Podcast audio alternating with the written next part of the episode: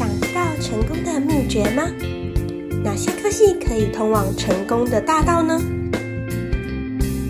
各位听众，大家好，欢迎收听由人口学刊制作播出的节目《人口一温层》，我是今天的主持人薛杰。今天我们来聊聊三大成功密码，让你赢在高薪起跑点。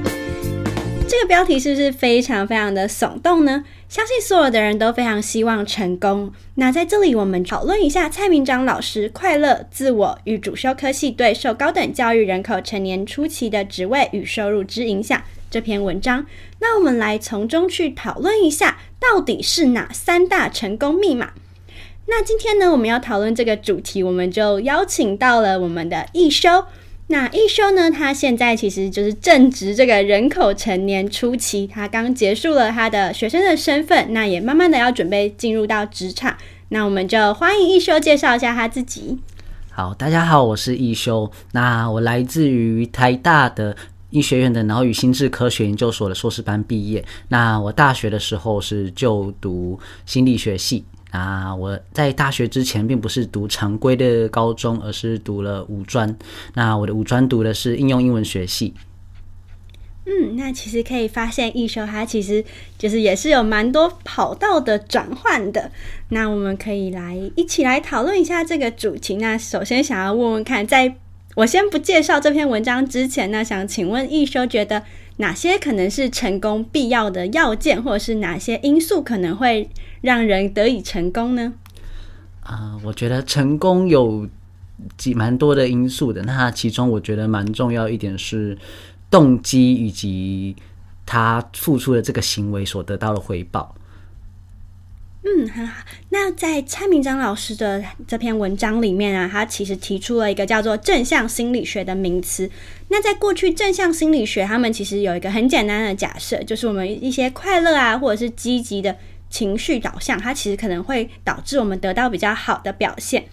那在这篇文章里面，就想要去讨论呃三个假设。第一个呢是快乐成功假设，也就是说青少年时期他们的快乐感受，他们如果比较高的话，那可能会导致他们在成年初期的时候可以有比较高的薪资成长和社经地位。第二个假设是自我成功假设，也就是说在青年时期，他们如果他们的自尊啊？或者是自我效能比较高的话，他们其实也是可以在成年初期可以得到比较高的薪资成长和社经地位。那第三个是科系的假设，那这个呢就是大家所熟知的，到底是文组还是理组，到底是哪个科系比较好的这个问题哦。那首先呢，我们可以先来一起讨论一下快乐还有成功这两件事情。那想。请问看看易修，就是在你的经验当中，你觉得快乐跟成功之间是有关联性的吗？我我觉得一一定有蛮高的关联性。就是我今天如果快乐，那我对于我的事件可能会有一个比较。倾向外在，我会觉得我的失败可能是源于外在，那或者是源于自己可以改变的事物，那我可能有比较开心的感觉，有正向的回馈，那我就可以足以驱动我自己进行接下来行动，然后进而达成成功的这一点。嗯，其实我也非常认同这样的说法，但。就是我觉得快乐的确可以帮助我们更有动力去追求成功，但是就是如同蔡明章老师他最后的发现，其实快乐跟成功之间其实并没有显著的关系。快乐也许会帮助我们，就是更容易想要，就是更有动力去追求成功，但是它并不能直接的导致成功这件事情。那其实，在台湾有蛮多父母，就是也都会说啊，你快乐就好，你开心就好。但是其实这件事情的背后，好像呃，并不是真的，如同就是正向心理学所说的，只要快乐就一定会成功。那这也会连接到就是下一个就是自我效能的部分。那听说就是易修刚刚有提到自己是心理学的背景，那可不可以从心理学的角度来帮我们简单介绍一下什么是自我效能？呃，自我效能就是它的英文是 self-efficacy。那根据我记得是 Bandura 的一开始提出的这个概念呢，是一个个体对于自身他们能力的一个评估的感受。那就会我对比方说，我对于我自己的数学能力很有自信，那我对于数数学的自我效能感就会比较高，大概是这样的感觉。然后他对成功的帮助是什么？后来有一有一些教育学的教育学界有提出一些理论，比方说自我预言应验，或者是毕马龙效应，就是在说我今天如果我觉得我自己有办法做到某件事情，或者是预期某一个结果，那我自己的行为会按照这个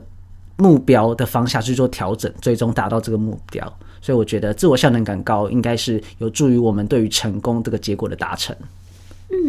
就是我们好像也都觉得，哎，你对自己蛮有自信，那应该就要成功。但是，但是在蔡老师的研究里面也发现，结果他一样还是并不显著的。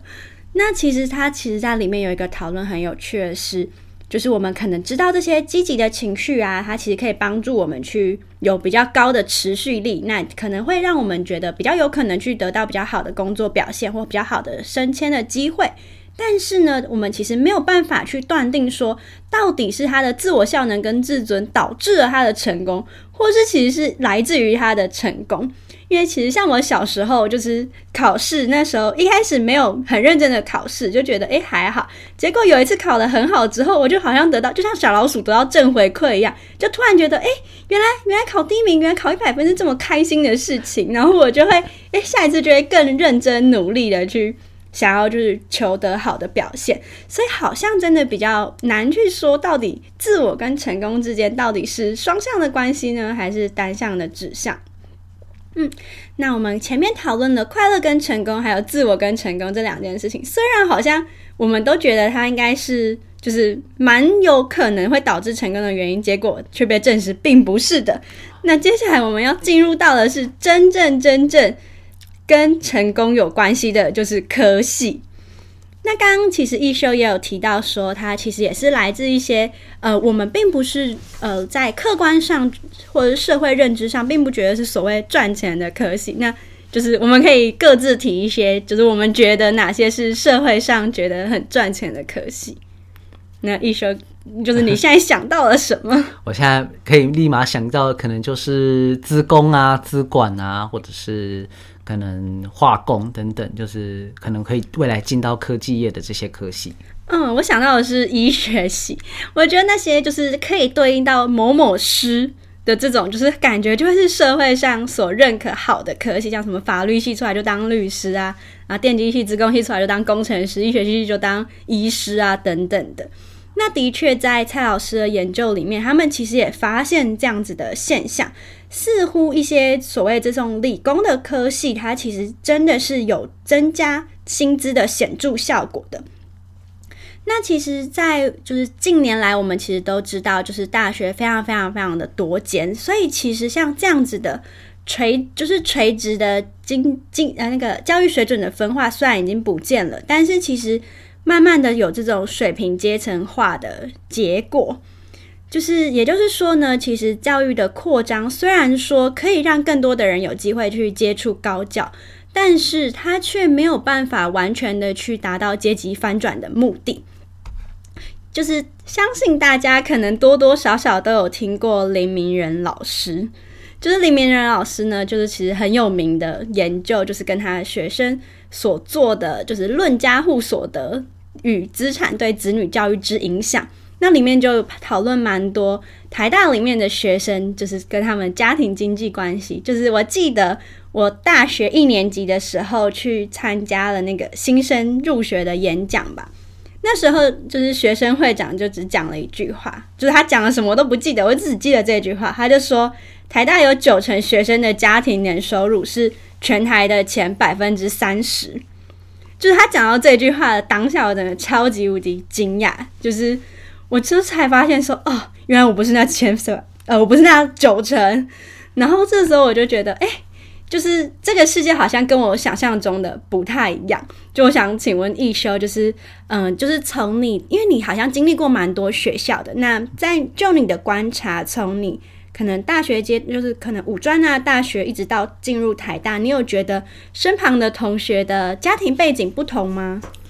呃。我觉得有一直在变换。像我在读五专的时候，其实是私立私立的五专，那私立五专的时候，其实也是差距蛮大的。然后就是，但现在都是那些比较不会读书的孩子，那他们之间就是也有很有钱，也会有很没有钱，但是就会占的整个班级的一半一半。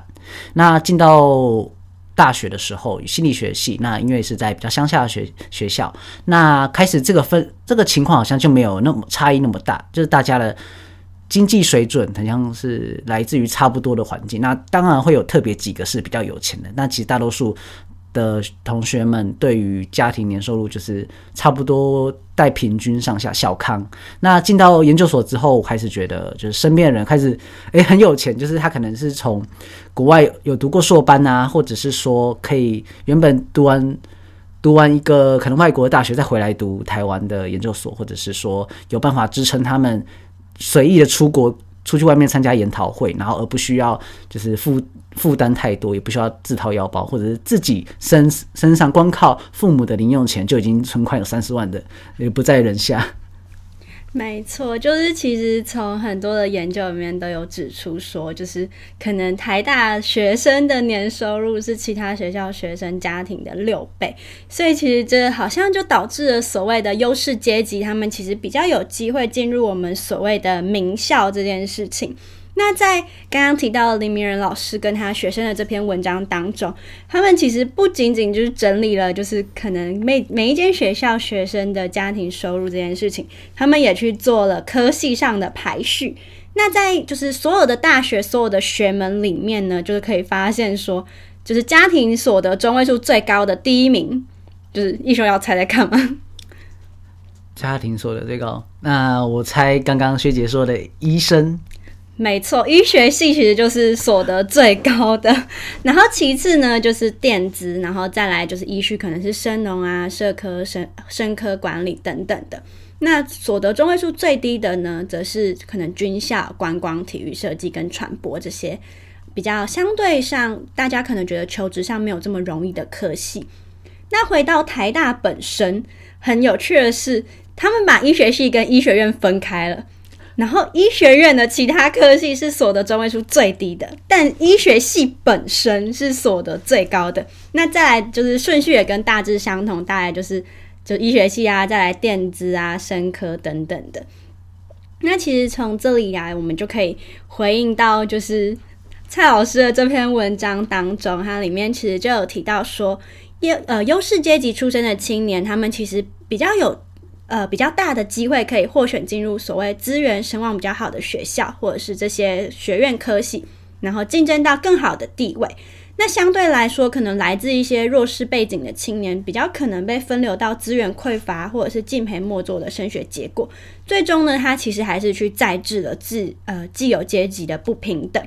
那在这里就是在文章里面有提到，就是关于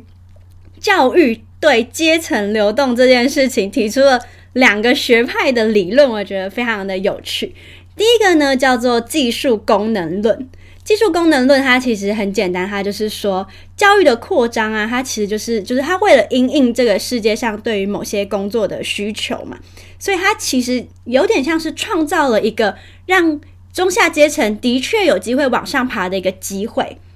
但第二个是冲突理论，冲突理论他们认为的是教育，它其实不是促进社会阶层流动的机制，而是一种阶级复制与筛选的工具。那就是刚刚回应到的，刚刚说的，就是优势阶级才有机会进入所谓就是未来可以收入比较高的这些科系。那想请问易修，你有特别认同或者是对于这两个理论有什么看法吗？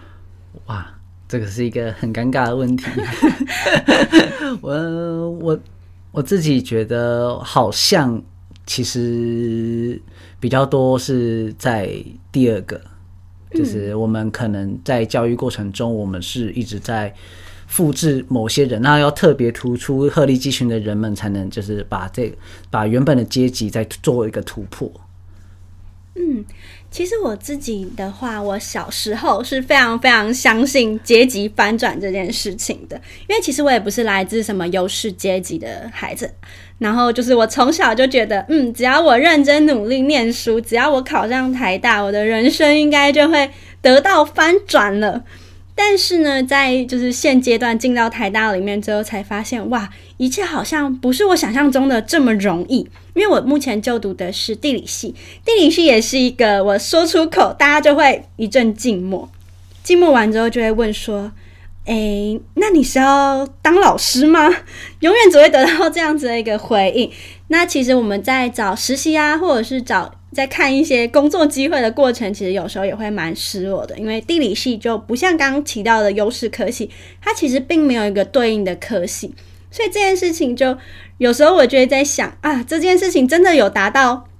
阶级的翻转吗？或者是因为我我我一直在想，当初我到底怎么填科系的？我发现我那时候填科系根本就没有把就是所谓的这种电电资科系或者是。其他比较优势科系给放进我的考虑名单里。那这时候我跟同学在讨论的结果是，可能是因为我们的生活周遭其实很少这样的人，所以在我们的世界观里其实是没有这个职业的想象的。所以其实我们根本不可能去达到所谓的阶级翻转，我们只是停留在我们原始的阶级复制的过程当中。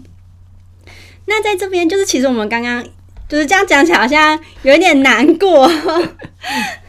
但是呢，就是我觉得我们刚刚一直很忽，就是我们一直强调成功这件事情，但我们其实没有去好好的谈到底什么是成功。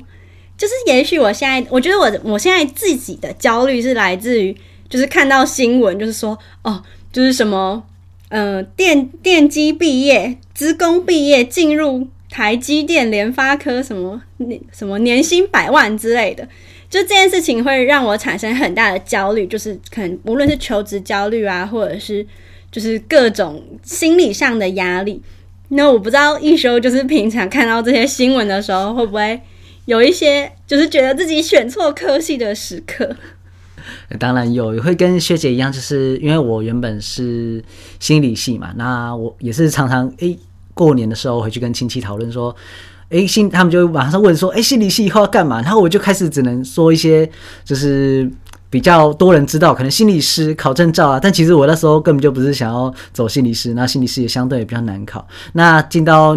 那个研究所之后，更那这件事情就更严重了，就是脑与心智科学研究所完全不知道要做什么东西，然后在职场上求职的时候，也完全找不到相对应的职业的生涯选择。那或许就是只能继续走学术吗？我也不知道。然后这个起薪也是令人的呃觉得很可惜。就是我们可以一起来讨论一下，到底什么是成功这件事情。刚刚听起来，我们这些讨论当中，我们都是把薪资作为一个成功的标记。但到底什么是成功？那可以请一休分享一下，就是在你的想象中，成功是什么样子的？成功是什么样子的？我觉得成功是我们能够达成一个，呃。一个对于我们需求的满足，那还有可能这个需求呢有很多层面。那比方说，我自己很在乎的是我的自尊跟自我实现。那我如果去满足这件事情，那这就是我的成功。那有的人可能是有一个目标是有一个安全的家，那他买一栋房子，那对他来说是成功。或者是他有我有一个另外一个人，他觉得他很喜欢当。社工很喜欢当咨商师，他喜欢帮助别人，让别的生活变改善他们的生活。那他们他在选择这个职业，他如果办法帮助一个个个案，那他这就是他的成功。嗯，其实我们在媒体的塑造还有这种就是强烈的印象当中，我们常常就是忘了思考自己的成功是什么，而单纯就薪资的层面来做出发。那也许就是，如果真的是单纯看薪资的话，可能真的大家会觉得说，哦，就是科技业啊，就是那些工程师们，就是呃金字塔的顶端吧。但如果我们换个角度想，就是如果我们的成功定义的是可能幸福的家庭啊，或者是稳，就是稳定的上下班时间的话，这样子也许他们其实电子学院的人就不会是这么幸福的一群。那我觉得，身为一个社会科学的学生，我觉得在理想上我们是很富足的。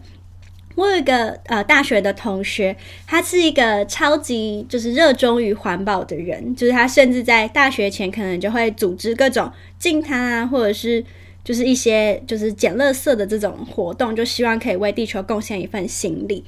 那其实，在大学过程中，其实跟他聊天的过程中，也会感受到他其实好像也是会有一些求职上的焦虑。但是，由于他对于他的成功的想象，也许是可以让这个地球变得更美好，那可以帮助这个世界做到更多更好的事情。所以，其实在我眼中的他，我觉得他是非常成功的，因为他。就是保持着对于世界美好的想象，然后不断的用行动去实践它。所以我觉得社会科学其实提供给我们的是一种去看世界的角度，然后也提供我们就是对于这个世界不一样的想象。那如果是从这样子比较感性层面来看的话，也许其实社会科学虽然说在薪资上就是很现实的，没有比所谓的科技业来的。这么优越，但是他们其实，在另一个程度上，他们也是达到自己自身的成功。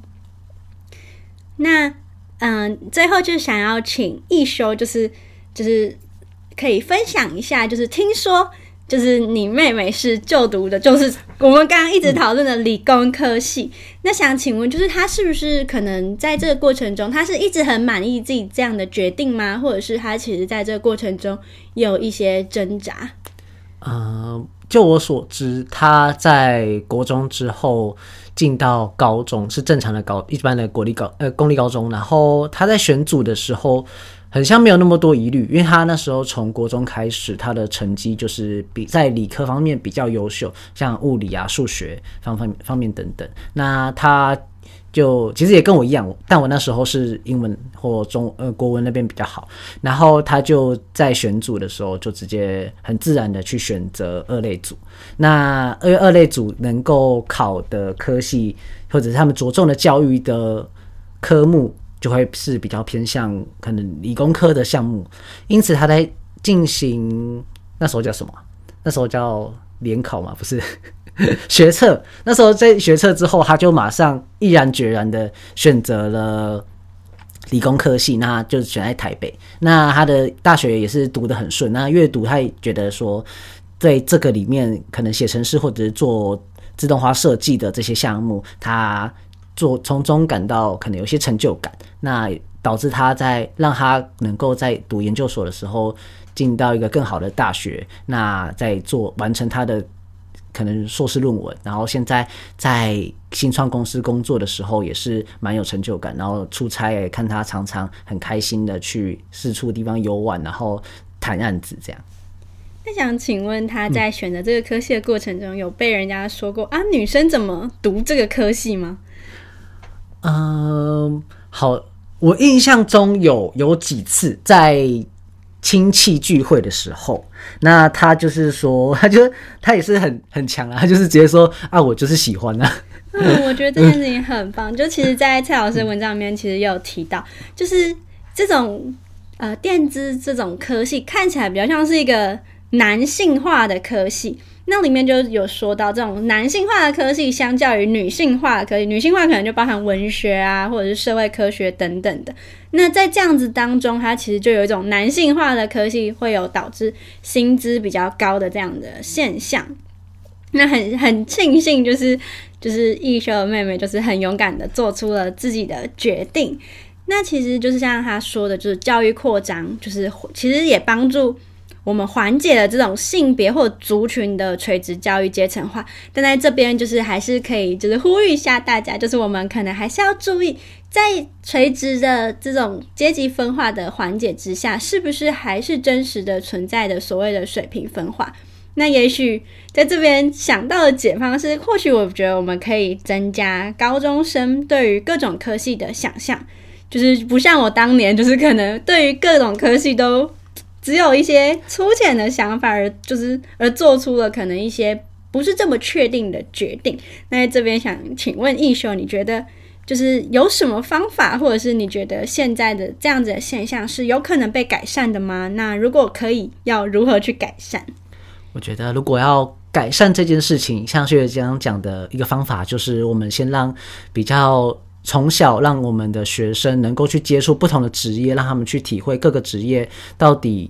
他们平常在做什么，对他们对这个学生而言喜不喜欢，或者是他们未来职业的前景。那像我自己那时候却从想要从英文系转到心理系这一点，就是我看了一些我在图书那时候很比较闲，然后在图书馆就是一直找书看，很焦虑自己未来到底要做什么工作。那就是看到心理学相关的书，然后就毅然决然决定要读心理系。那就